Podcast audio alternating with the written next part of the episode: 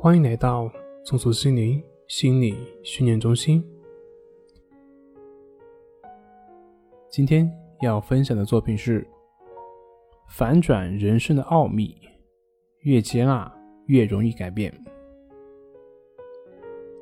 参加一个培训，有朋友问我：“你们天天讲接纳接纳，这也接纳，那也接纳，那是不是别人过来把你揍一顿，你也不还手呢？是不是接纳到最后？”人就可以什么都无所谓了呢？我回答说：“你需要明白什么叫做接纳。接纳并不是说是什么都不管的消极避世。这个词扩展一下，就是改变能改变的，接受不能改变的，这个就是接纳。什么是能改变的？什么是不能改变的？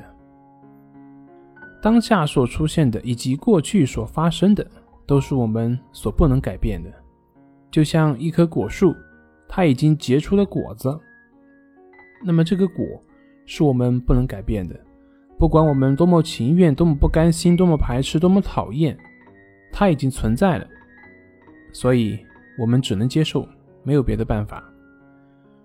那什么是我们能改变的呢？未来是我们可以改变的，当下结出的果子我们改变不了。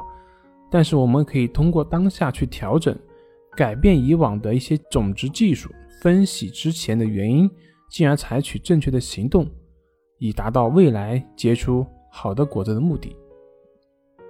有句话叫做“智者为因，愚者为果”，也就是说，有智慧的人呢，永远只考虑自己有没有做好正确的原因，而不会去为后果而担心，因为只要是前面的原因做得好。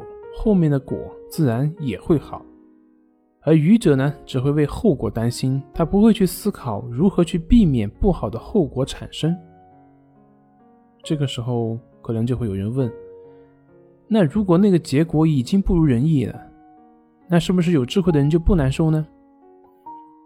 当然也会难受，只是有智慧的人难受之后，他思考的重心是在自己之前的前面的原因有没有什么地方做错了。然后当下去积累经验，改变那个原因，这样以后就能避免再出现类似的结果。套用佛家的一句话叫做“烦恼即菩提”，翻译一下就是“烦恼就是智慧”。为什么说烦恼是智慧呢？因为你可以从烦恼中学习，知道以后如何去避免它，这不就是智慧了吗？而愚者面对苦果的时候，往往是跟随着自己习性反应，会排斥、厌恶、生气、烦躁。他们不愿意面对那个结果，底层的逻辑似乎是自己压制了、排斥了之后，那个不好的结果就会消失，就会改变。可是事实上，你不去改变原因，那个结果可能还会出现。而对于结果的不接纳本身，就是在做着恶因，因为不接纳。所以你无法理性去思考问题的前因后果，分不清前因后果，又如何能够改变呢？所以会不断的陷入到负面的结果之中而无法自拔。所以明白为什么要接纳以及什么是接纳了吗？接纳就是当下发生的一切我都接受，因为它是一个结果。